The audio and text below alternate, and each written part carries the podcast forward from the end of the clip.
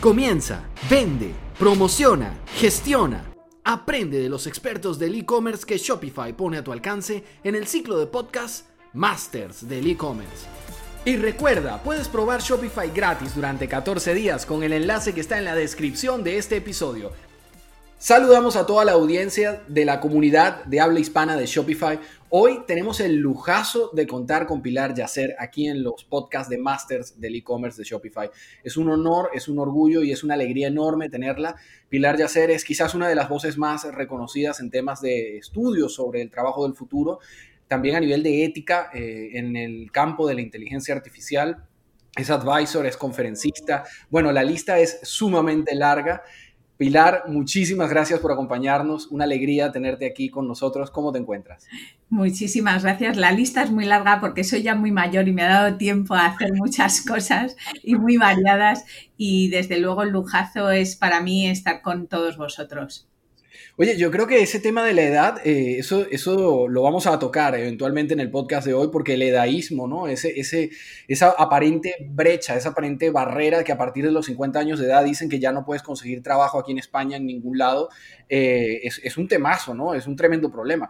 En el caso tuyo, yo creo que la reputación va por delante, ¿no? Ya, ya te ampara, te protege un poco de todo eso.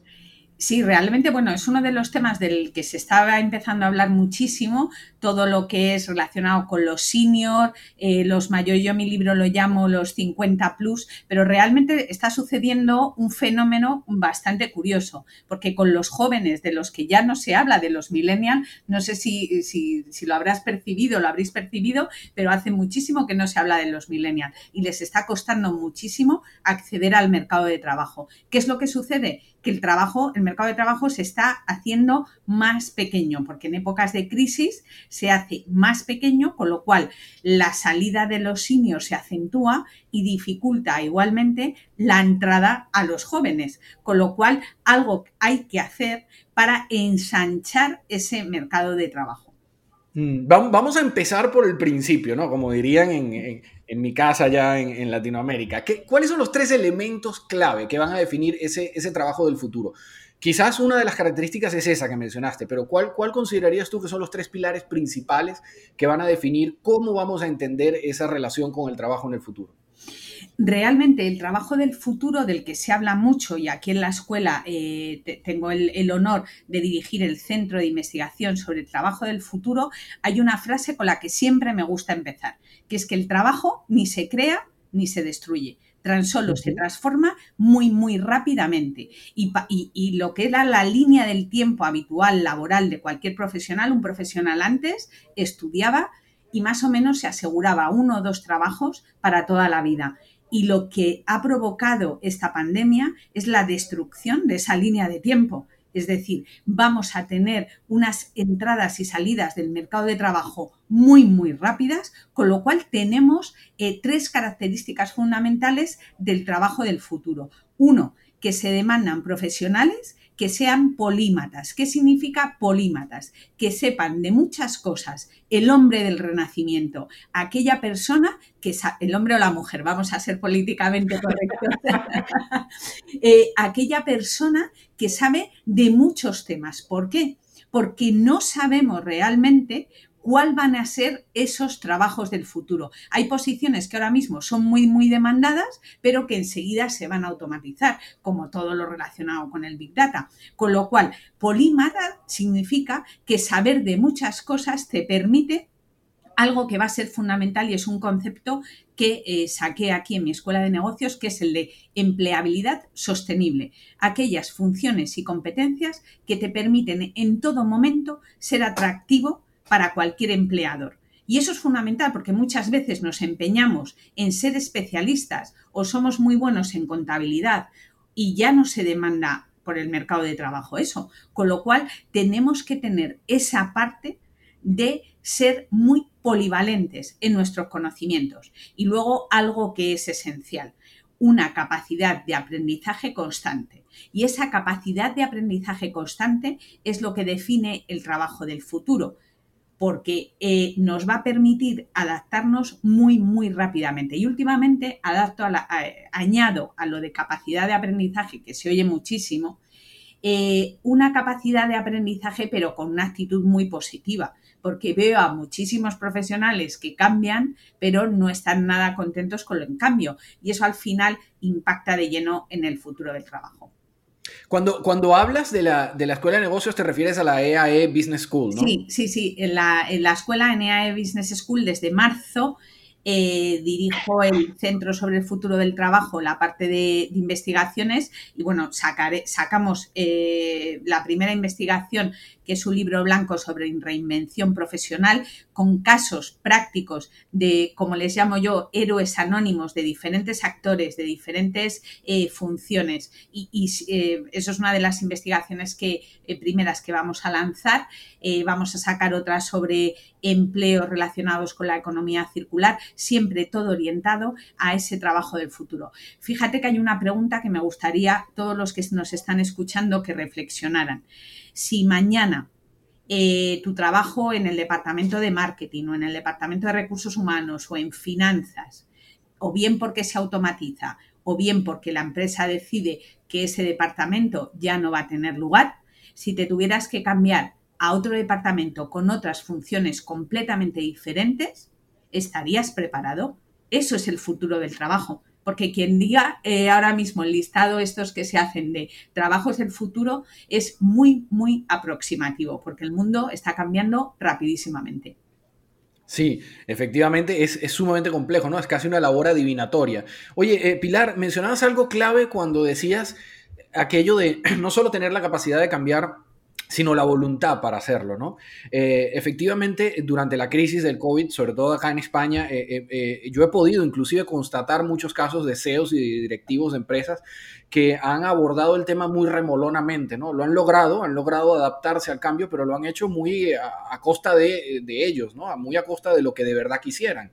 ¿Qué, actitud tiene que tener un, trabajador para realmente poder sobrevivir en un mercado donde de la noche a la mañana pueden crear una aplicación o pueden eh, desarrollar una tecnología que va a hacer que tu puesto de trabajo sea irrelevante?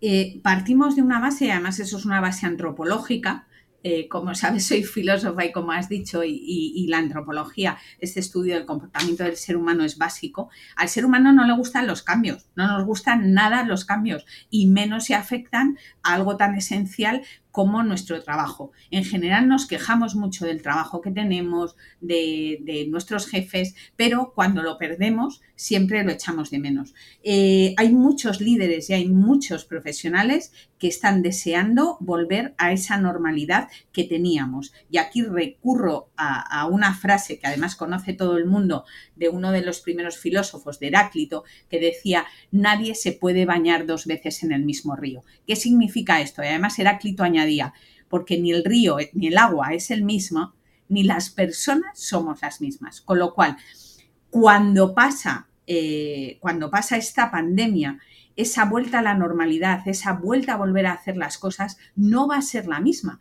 porque ya hemos cambiado, hemos cambiado nuestros hábitos de consumo, hemos cambiado nuestros hábitos de trabajar y ese entorno que conocíamos ha quedado tremendamente impactado en sectores como el turismo, en sectores como eh, servicios, en sectores como hostelería, con lo cual nada va a volver a ser lo mismo. Y aquí es una característica del líder que muchos líderes están esperando a que todo pase para volver a correr con las mismas zapatillas. Y es un error grandísimo. Eso es lo que yo llamo eh, líderes de empresas que están muertas y no lo saben.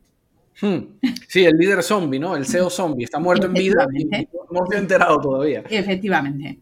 Oye, Pilar, ¿tú crees que, esa concepción del trabajo del futuro, aquí arriesgándonos un poco en plan Rafael, ¿no? En plan adivinatorio, ¿tú crees que esa concepción del trabajo del futuro puede ser hacia algo más virtual, hacia algo permanentemente online? E, ¿Está eso dentro de, dentro de las proyecciones que pudieras darnos de cómo va a ser ese trabajo del futuro? ¿Va a seguir teniendo sentido ir a la oficina? El, justo antes de ayer escribía un artículo sobre, sobre lo que es la, vuelta a las oficinas o, y yo hacía una pregunta. Siempre me hago muchas preguntas. Yo no tengo respuestas, pero me hago muchas preguntas. Y muy, de filósofo eso, ¿eh? Muy, muy de filósofo eso. y me preguntaba, ¿es necesario ir a una oficina para trabajar? Es necesario. O sea, realmente, ¿qué parte es necesaria? Eh, lo que está claro es que el modelo de trabajo presencial se ha fragmentado, se ha roto. Y ahora eh, está, eh, por así decirlo, vamos hacia modelos flexibles, hacia modelos híbridos. ¿Por qué? Porque aquí es muy importante personalizar. Yo la vuelta a las oficinas, yo estaba deseando, siempre trabajo, he trabajado de forma muy flexible, pero estaba deseando volver a la oficina. ¿Por qué?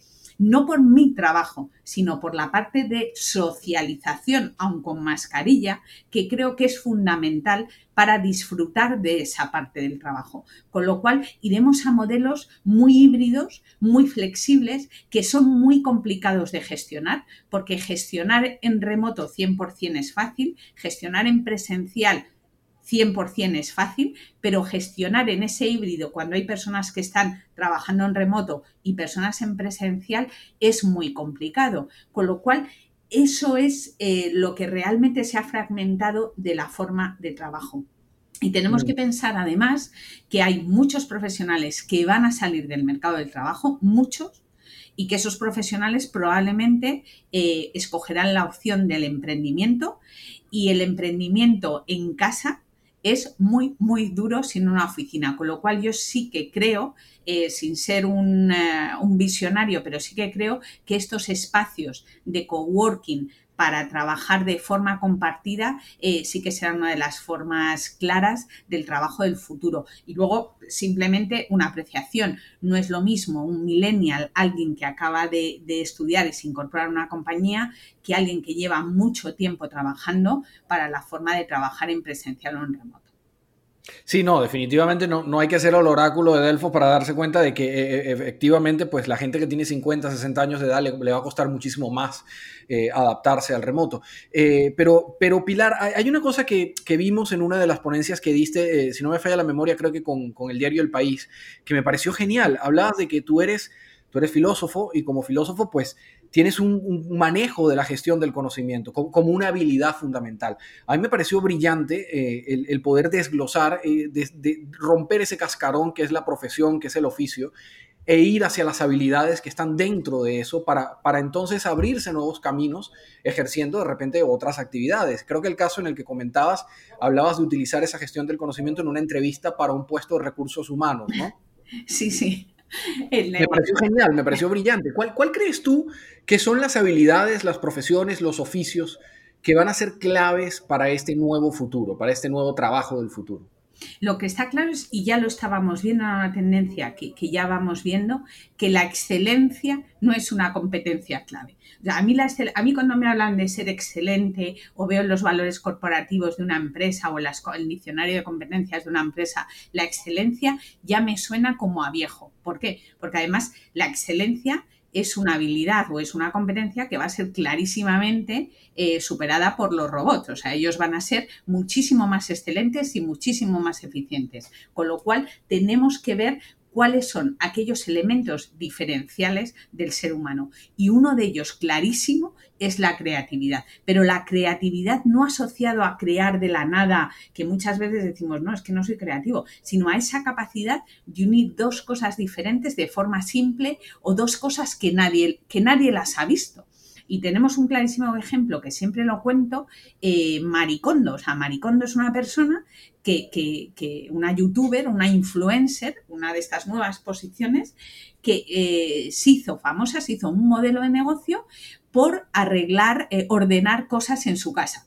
O sea, fijaros qué idea tan simple. Es que muchas veces nos vamos a modelos súper complicados. ¿Y qué, ¿Y qué necesito Maricondo? Solamente un móvil y necesito mm. YouTube para grabarse. Entonces, busquemos en esa parte diferencial que nos hace únicos. Eso es la creatividad. Y a lo mejor nos hace únicos doblar calcetines o nos hace únicos eh, algún hobby que tengamos. Sepamos explotar esa parte y bueno, además a través ahora mismo de, plataformas, a través de, modelos de e-commerce como, el vuestro, a través de cualquier plataforma, podemos rentabilizar eso. Y otra de las eh, temas que me de las competencias que me parecen fundamentales, independientemente de lo que estudies, independientemente de esos conocimientos que tengas, que cada vez son menos relevantes, porque el conocimiento ahora está a golpe de Google. Con lo cual, eh, esa parte de adquisición de conocimiento, esa parte de memorización también eh, va menos. Pero sí que es clave la parte de impacto e influencia. Y la parte de impacto e influencia se consigue a través de la marca personal y a través de las redes sociales. Eh, yo llevo en LinkedIn muchísimos, muchísimos años, casi desde que empezó aquí en España y realmente gran parte de mis, las cosas buenas que me han pasado, incluidas eh, conocer a mi editor, eh, lo he hecho por esa red profesional. ¿Qué significa? Que yo antes no tenía los medios para tener impacto, para tener influencia.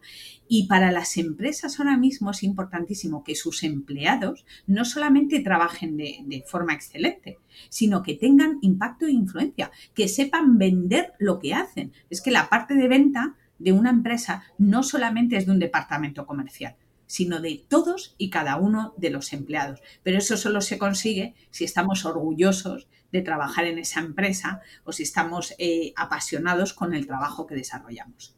Mm. Tiene que haber un componente de amor, ¿no? A, cierto, a cierto punto para poder ir la milla extra, como dicen los americanos.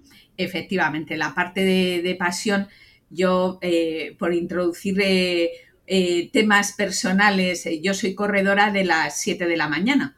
Salgo a correr a las 7 de la mañana. Fíjate, en, en invierno, en verano me da, igual, salvo si hace 0 grados, que no salgo. y, yo lo ponía en, un, eh, en, Instagram, en mi Instagram, que creo que la porque todo el mundo me dice, Pilar, tú es que eres muy persistente. Digo, sí, pero la persistencia sin pasión no es nada. Si a mí no me divirtiera enormemente correr, si no tengo un propósito para correr, el ser persistente no, no, no, no, es algo, no es una cualidad, van a ser más persistentes y más eficaces los robots. Y, lo menciono varias veces porque es que no lo estamos viendo, pero los procesos de automatización llegan rapidísimamente. Sí, tienen una capacidad metódica de, repetir y hacer los procesos automáticos o, metódicos o, sistémicos que no la tiene el ser humano y que no la va a tener jamás el ser humano. Eh, Pilar, ¿cómo, ves tú el mundo del e-commerce y de los emprendedores online en, ese, en ese trabajo del futuro? ¿Tú crees que de repente ser empresario online, montar un, negocio online, sea bien de productos físicos o de bienes intelectuales, ¿no? de servicios? Eh, ¿Eso puede llegar a ser una opción de trabajo en el futuro, una opción viable eh, que quizás inclusive un porcentaje alto de la población persiga? Mm, vamos a ver, hay, hay, muchas, hay muchos temas en esta pregunta que me haces, pero empiezo con el primero, nuestro nivel de digitalización. En España somos un país de pymes y hay otros muchos países que también lo son, de pequeñas y medianas empresas o empresas familiares. En España tenemos un dato del 2019 absolutamente aterrador que era el que solamente un 31% de nuestras pymes en España a finales del año pasado tenían página web. Ni siquiera un modelo de e-commerce. Página web, o sea, no tenían escaparates, como si una tienda ahora mismo eh, física no hubiera tenido un escaparate en el que exponer sus productos. Un 31,%. Esto, aparte de ser aterrador, a mí me parece una oportunidad increíble, increíble para, para modelos de e-commerce. De hecho, Aquí en la escuela eh, yo llevo también la parte de prácticas curriculares, que es una asignatura obligatoria para los alumnos. Y en, en, marzo diseñamos un programa de prácticas virtuales para hacer en remoto con empresas. Buscamos empresas a través de alianzas con diferentes asociaciones empresariales y te diría que el 80% de los proyectos que nos llegaban estaban eh, relacionados con el diseño de, páginas web, eh, con el diseño de planes de e-commerce, con el diseño de estrategias de marketing digital. Con lo cual, eso es el mercado de trabajo, eso es el futuro ya del trabajo. Y el presente, ¿no? Ese ya es el presente. Ya es el presente. Quien no tenga esas competencias digitales para saber cómo hacerlo, Es como si en nuestra época, pues no nos, eh, cuando poníamos en el currículum que somos expertos en Office o que sabemos inglés, es que es básico. Eh, yo, de hecho, introduciría en todos los planes educativos el, el cómo diseñar una página web, el cómo diseñar una estrategia de e-commerce.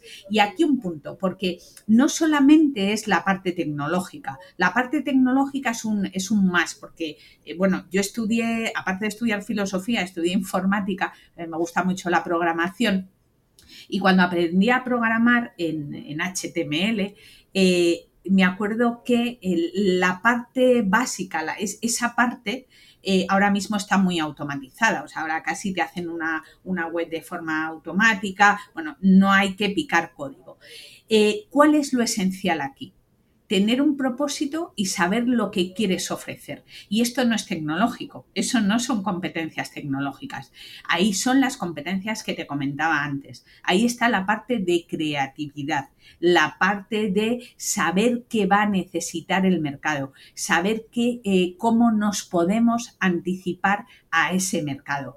Y, eso es un poco el, el panorama. O sea, creo que hay unas oportunidades tremendas porque no hemos hecho los deberes en muchas empresas de digitalización, de adaptar esos planes de market, de e-commerce, de, establecer unas buenas eh, políticas de comunicación. Es que veo empresas, Frank, que, por los mensajes y los anuncios que ponen por internet anunciando sus productos y luego se quejan de que no venden. O sea, son mensajes que ni siquiera de hace 20 años. Entonces, hmm. hay unas oportunidades tremendas para las que se necesita no solamente esa parte técnica de competencias, sino sobre todo se necesita la parte de creatividad e impacto.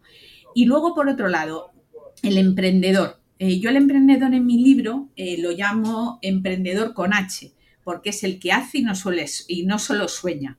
Eh, yo he sido, después de mi último despido y sin tener gen de emprendedor, porque no lo he tenido, eh, estuve cinco años eh, emprendiendo, vendiendo consultoría y, en España no veo, creo que la opción del emprendimiento es una opción, sobre todo para mi generación, casi cercana a los 50 plus, es una opción obligada. Es decir, cuando a alguien no le queda más remedio, emprende. Eh, la generación que viene es muy distinta, es muy distinta y, tengo muchas esperanzas en esta generación millennial, porque además lo veo en la escuela por todos los alumnos que tengo. En Latinoamérica es fantástico, porque tienen el gen del emprendimiento dentro. En España menos, porque siguen el modelo educativo de sus padres de hijo arte funcionario y les cuesta más la parte del emprendimiento, pero desde luego lo veo clarísimo. Llevo unos 1.500 alumnos de, muchísimas nacionalidades que ahora eh, se busca proyecto, buscan un proyecto y si no lo encuentran en la, y busca que jefes que les cuiden, jefes que les atiendan. Si no lo encuentran, directamente se van a montar su propia empresa. Pilar, háblanos un poco sobre, sobre Te van a despedir y lo sabes. A mí, a mí el título me fascinó, me ha encantado desde que lo escuché. Eh, me parece súper macarra, pero también súper cierto, ¿no? Súper honesto. Eh, efectivamente, te van a despedir, ¿no? En algún punto de tu vida. Eh, ¿cómo, ¿Cómo se te ocurrió escribir este libro y de qué trata? ¿De qué va esto? Eh, se me ocurrió porque a mí me han despedido tres veces. Eh, he salido otras siete de empresas, soy un bicho raro, he salido y he entrado mucho de, como las llaman en el libro, cavernas empresariales. Y, me he dedicado además durante nueve años, una de mis últimas eh, experiencias profesionales, en una empresa de selección, con lo cual sigo viendo constantemente personas a las que, según me dicen, Pilar, tomamos un café, yo ya sé que las van a despedir, ellos también saben que los van a despedir y no se preparan. Escribí el libro porque creo que es necesario que estemos absolutamente concienciados que en cualquier momento podemos salir de una empresa. Y es fundamental estar preparado y estar entrenado. Esa parte de entrenamiento es un poco lo que cuento en el libro, cómo entrenarte para un mundo que es absolutamente eh, complejo a nivel de mercado de trabajo. Cómo entrenarte, además, lo cuento porque es muy diferente a una estructura con personajes, porque ya que, ya que me puse a escribir un libro, me apetecía contarlo de una forma más divertida. Entonces, hago, una, eh, un listado de, personajes, pues son diálogos entre la señorita Mary Poppins y el señor M, que es un jefe que la despidió, y luego van preguntando a cada una de las tipologías o arquetipos que viven en las cavernas empresariales, en las empresas, si les despiden mañana, ¿qué van a hacer? En ese recorrido, ¿por qué lo quise hacer de una forma desglosada? Porque hay muchos arquetipos dentro de las empresas. No es lo mismo eh, entrenar para un despido a alguien que tiene una faceta comercial o que se dedica a los temas comerciales que alguien que tiene un perfil más administrativo. Yo los llamo no salgo de la caverna y de esos he visto muchos. Eh, personas que están en una empresa que hacen de forma muy eficiente su trabajo, pero que eh, no tienen apenas eh, relaciones comerciales o que evitan muchas reuniones. Y, el, momento de un despido y de cómo prepararse para cada una de esas especies es completamente diferente. Hablo también de los millennials, hablo también de los 50 plus, luego tengo un capítulo dedicado también eh, las llamo ellas, ¿no? A, las mujeres porque creo que nuestra forma de, concebir el, trabajo es, es diferente y, también abordo un poco los, no los problemas, ¿no? Pero sí la forma de ver eh, el, trabajo y por qué quizás no se asciende más a puestos eh, directivos. Y luego al final, pues bueno, lo que hablo son de los puntos cardinales que a mí me han servido para, si me despiden mañana, eh, irme tan contenta y no tardar mucho en encontrar trabajo. Creo que este entrenamiento es fundamental. Es igual, eh, y creo que lo va a entender todo el mundo, eh, quien quiere correr un maratón, no el día anterior no, no va y se pone a correr, ¿no? Pues con un despido pasa lo mismo. con un despido hay varios temas.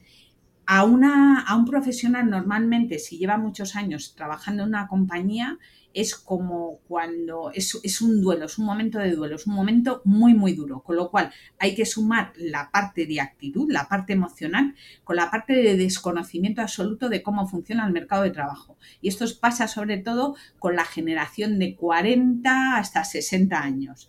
Cantidad de personas me llaman y me escriben, no, Pilar, es que no he hecho en mi vida un currículum, no he tenido nunca que hacer un currículum.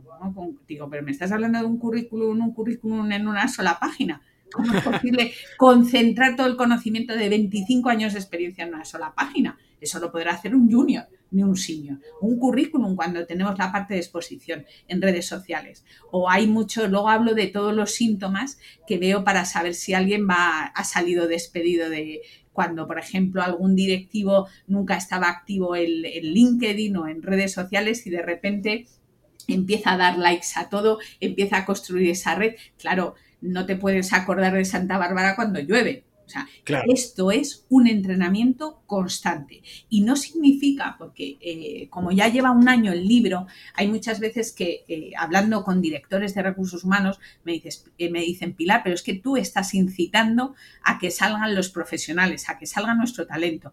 Digo, no, digo, no has entendido nada del libro, porque realmente tú como líder en una empresa tendrías que también tener la responsabilidad porque no sabes si vas a tener que despedir a personas de hacerlas empleables, de mm. hacerlas eh, muy, muy proactivas a nivel laboral. Y eso no significa estar constantemente en Infojobs mirando las ofertas, sino significa que hay que entrenar. Y parte de ese entrenamiento fundamental ahora mismo es la exposición a, eh, de la marca personal. Oye, eh, Pilar, es que no, además el tema es súper, súper acuciante en este momento, súper, súper prominente, porque lo que ha sucedido con el COVID es como si un meteorito hubiera vaporizado el mercado laboral en, España. De hecho, eh, comentaba Javier Esteban Gallo, que es un periodista que se ha dedicado mucho al tema de empleabilidad, eh, hace unos días que ha habido una, una avalancha, un aluvión de, gerentes y deseos despedidos de diferentes empresas, gente que se ha quedado en el aire, ¿no? Y, y, planteabas algo que, he escuchado yo personalmente en conversaciones con, muchas empresas y, clientes que tengo de, manera regular, eh, y gente que forma parte de la comunidad de Shopify, evidentemente, que es que, te dicen, oye, eh, es que yo no me planteo emprender. O sea, yo he trabajado toda mi vida como, como gerente, yo no soy ya más de 50 años de edad o más de 40, no me veo emprendiendo. O sea, ven, el emprender como, como una emergencia, ¿no? Como, como la última opción, como el último reducto. Y no es así realmente.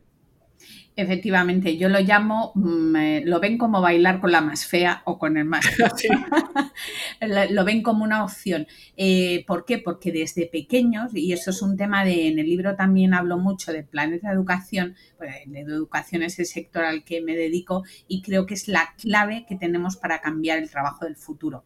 El, trabajo del futuro es el presente de la educación.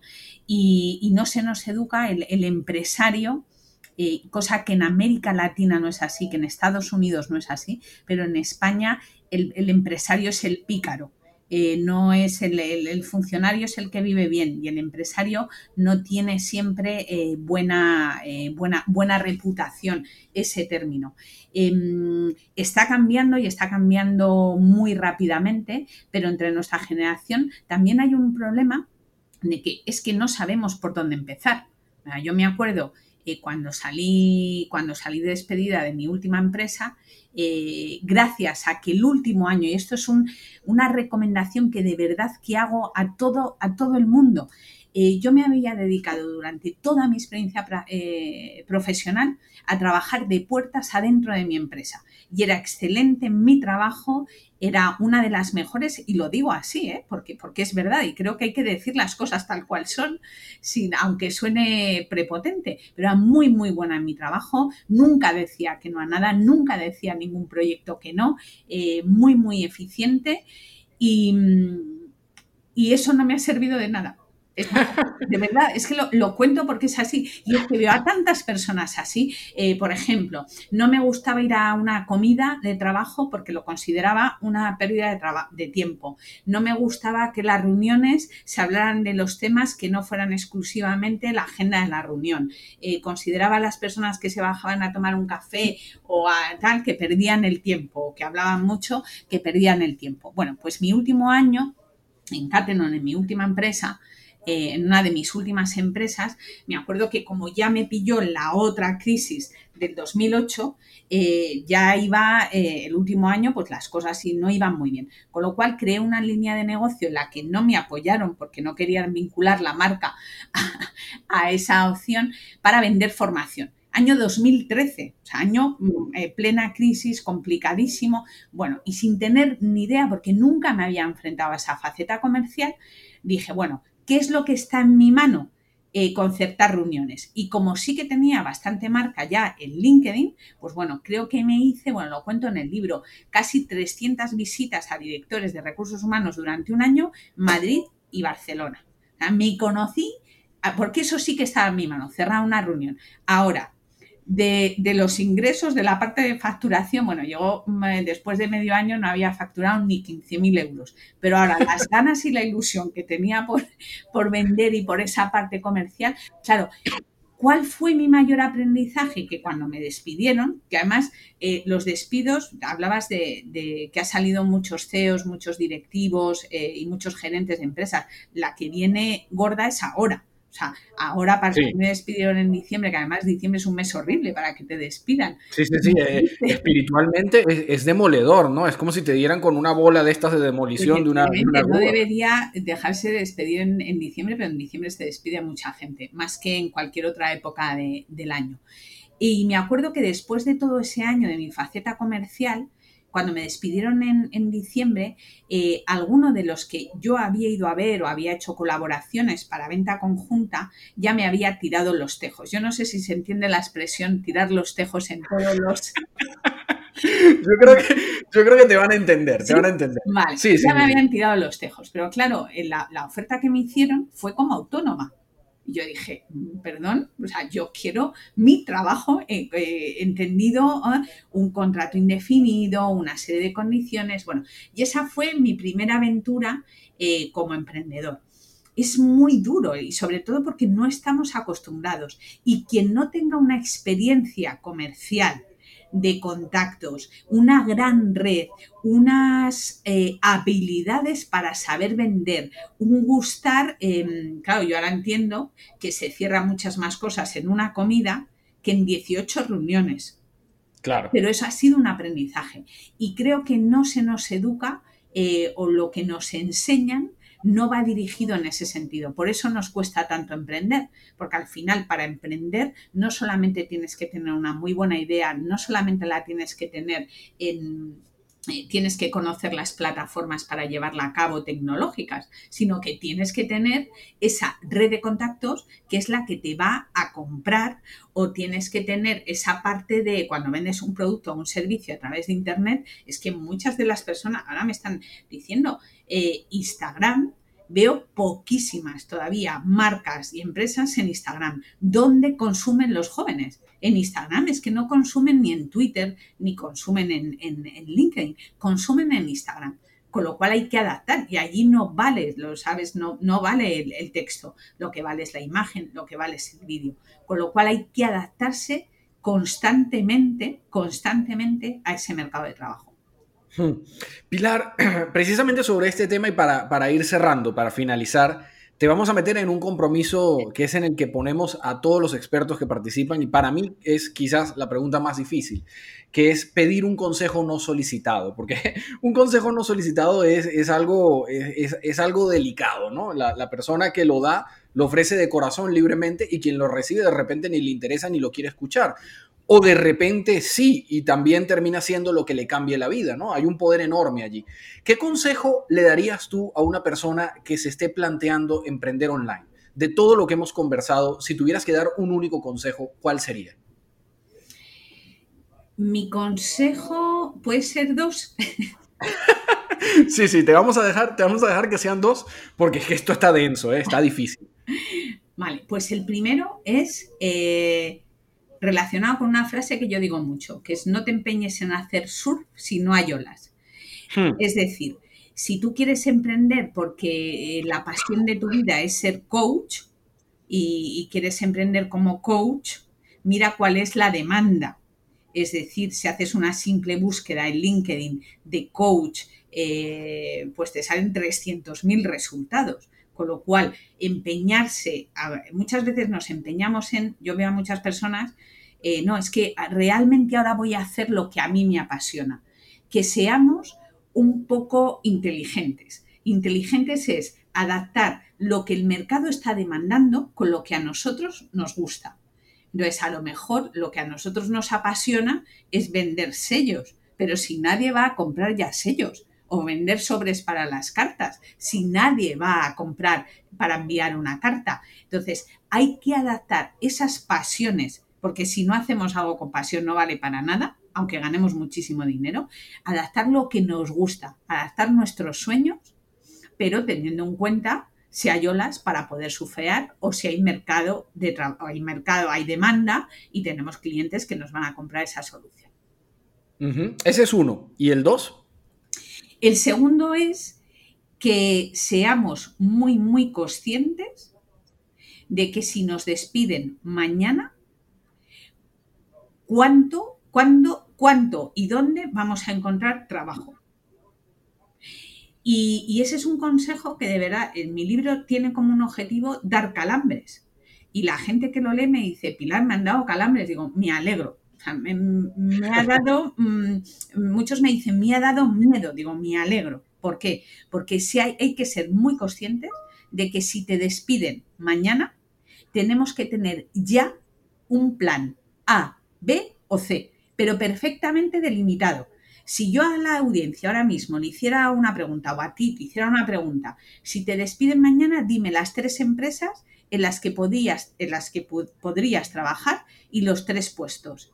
Es una pregunta para la que no estamos preparados y que debemos hacérnosla y que debemos planear toda nuestra estrategia para resolver esa ecuación. Oye, Pilar, un verdadero honor, un lujazo, un orgullo tenerte con nosotros. Muchísimas gracias por acompañarnos en Masters del E-Commerce. Estábamos conversando con Pilar Yacer, Head of Research for the Center uh, on Work of the Future, o Head of Research for the Center Work of the Future, del IAE Business School de aquí de España. Ustedes están en Madrid, ¿no? Estamos en Madrid y en Barcelona. Sí, sí, en los dos sitios tenemos centro. Pues qué maravilla, qué maravilla. Pilar Yacer, Head of Research eh, for the Center of the Work of the Future de acá de España. Eh, un orgullo, un honor tenerte. Además, eres asesora ética en inteligencia artificial, una experta y una filósofa, yo creo que hasta de la vida. Pilar, muchísimas gracias por acompañarnos. Esperamos verte muy pronto en otro próximo episodio de Masters del e-commerce. Muchísimas gracias, de verdad, ha sido un placer. Un abrazo, Pilar. Un abrazo. Muchas gracias por acompañarnos en este episodio de Masters del e-commerce. Y recuerda que en Shopify te ofrecemos un periodo de prueba gratis de 14 días al que puedes acceder sin necesidad de poner tu tarjeta de crédito, tan solo haciendo clic en el enlace que está en la descripción de este episodio. Esperamos verte nuevamente en otro capítulo de Masters del e-commerce.